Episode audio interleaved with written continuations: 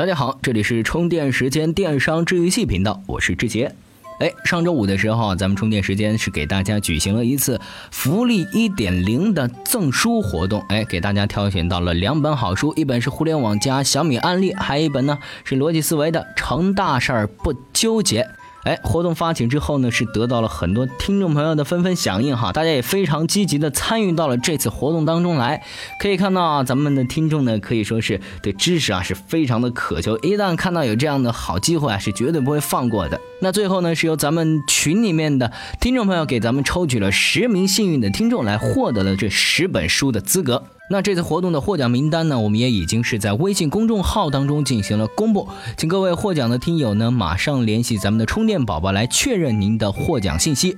这次活动呢，我们也感谢摩铁图书、黑天鹅品牌的大力支持。通过这次活动呢，我们也看到了很多我们的不足，比如说在举办活动当中的形式啊，还有运营啊等等各个方面的不足。那我们也通过这一次活动呢，为我们下一次的活动来做了一个很好的铺垫。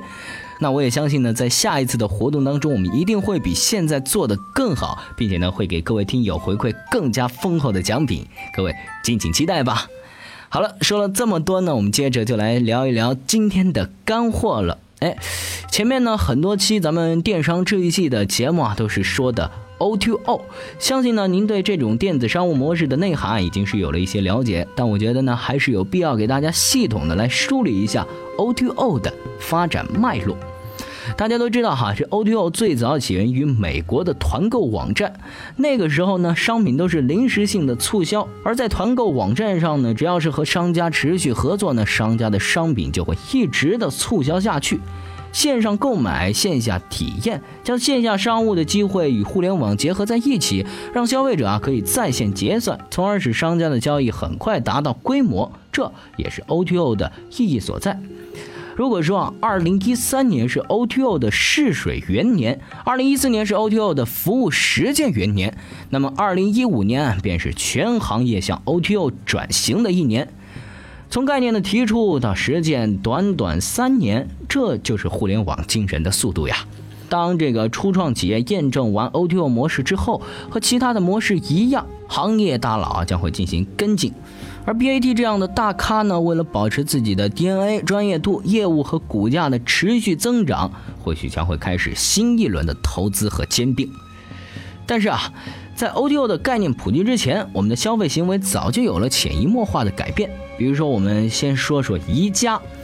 宜家，您知道哈，这个宜家是自营模式，所出售的产品的设计、制造以及销售全部是自己完成。比如说，我们举个例子哈，在北京的朋友，不知道您去过宜家北京四元桥店没？您最先进入的楼层呢是样板间和餐厅。样板间呢，把大部分宜家的产品进行了创造性的组合展示，同时呢，顾客可以随意的抚摸沙发或是试睡床垫，整个环境啊，给顾客营造出了一种性感的亲和力，让他们能够享受仿佛在家的这样一种舒适感，从而使得宜家的产品。被需要，每一个产品呢都标注了它的所在货架地址。当顾客完成感官体验之后，最后来到存货区完成购买。同样的哈，宜家餐厅也是家的体验的一部分。无论是瑞典肉丸，还是巧克力番茄酱披萨饼，如果您喜欢，也都可以在餐厅的楼下进行购买。哎，你比方我啊，我就喜欢吃宜家的那个冰淇淋，哎，两块钱一个，又便宜又好吃。简单来说哈，宜家呢就是将体验和购买环节拆分，将体验做到完美，从而促成购买的一个典型案例。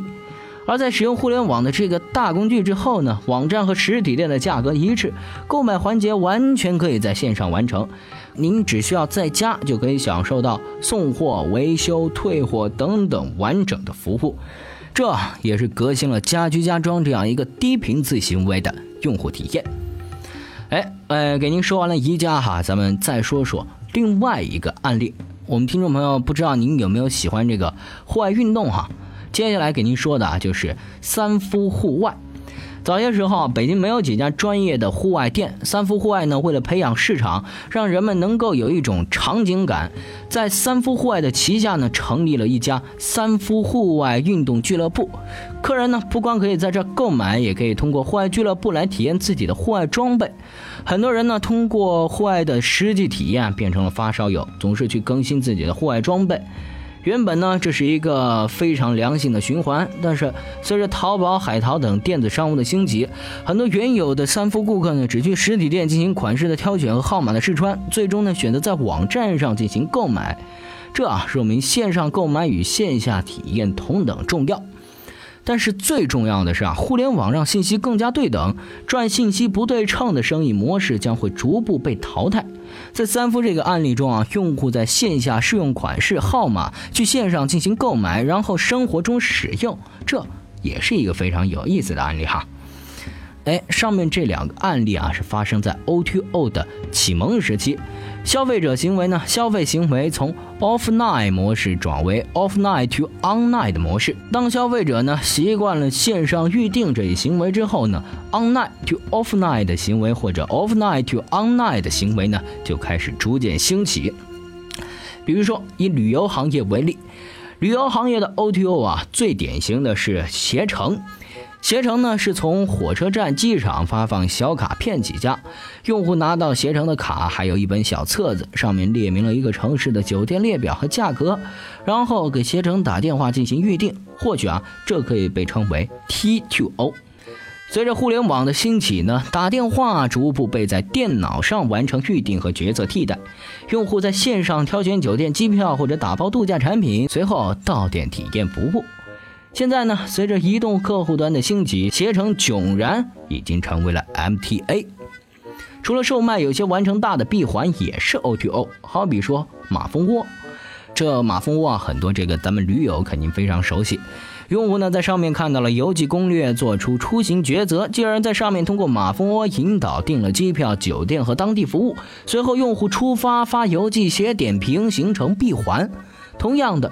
我们在大众点评上看到餐厅推荐或者团购信息，按照给出的筛选条件选出自己感兴趣的餐厅，最终去体验，然后点评，完成闭环，也是一个 O2O。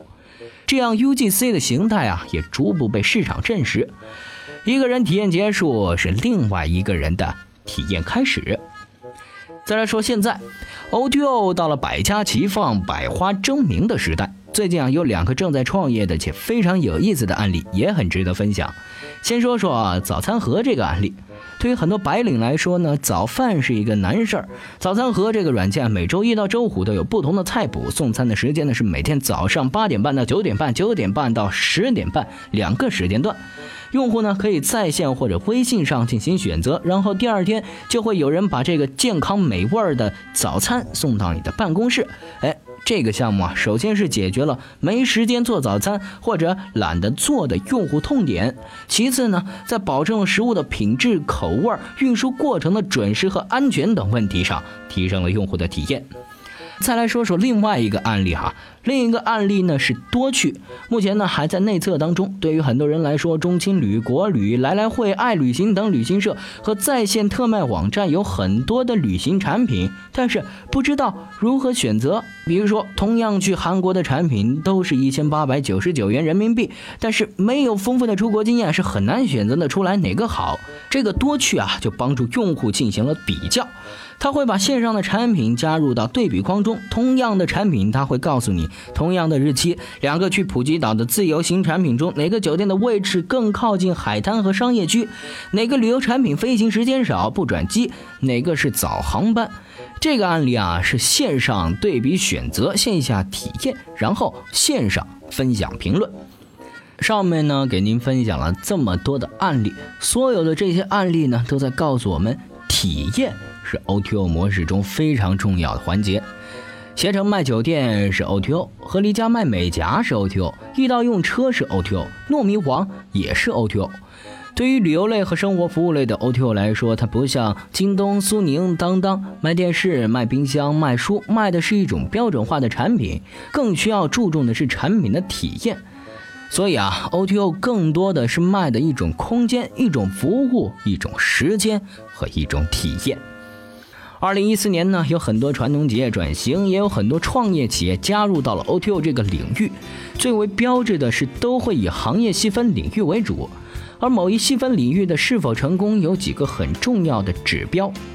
第一个，传统的企业或者酒店景区是否已经具有互联网基因，或者说是否想真正的拥抱互联网。第二个。这些企业有没有快的反应能力以及快速的信息敏感度来获取最新的互联网风向和变革趋势？第三个，企业会不会做互联网营销来包装自己，让别人知道自己？这包括社会化媒体，也包括广告投放。在 O2O 的创业企业发展上，创新并获得垄断的企业将会获得暴利，而模仿复制商业模式的企业，在除了比拼运营功底、资源整合外，另外一个最重要的比拼将是融资能力。从目前的市场上看呢，O2O 会继续向传统企业蔓延，而从去年的资本市场企业并购、资本获取上来说，生活服务类、旅游类的 O2O 将会朝着继续更加细分化的方向发展。换个理解方式，就是未来的生活类电子商务企业将会以本身的业务出发，结合互联网的模式，改造供需链条，提供更加透明的价格、优质的服务和产品，易于用户获取信息和分享体验。而这一切都会围绕四个字：用户体验。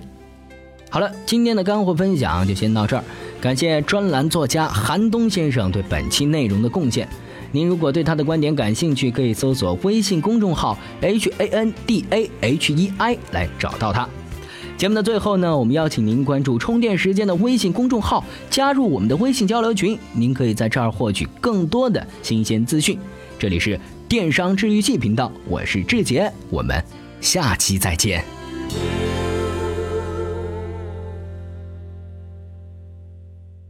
随时随地，随心所欲。你的随身商学院，这里是充电时间。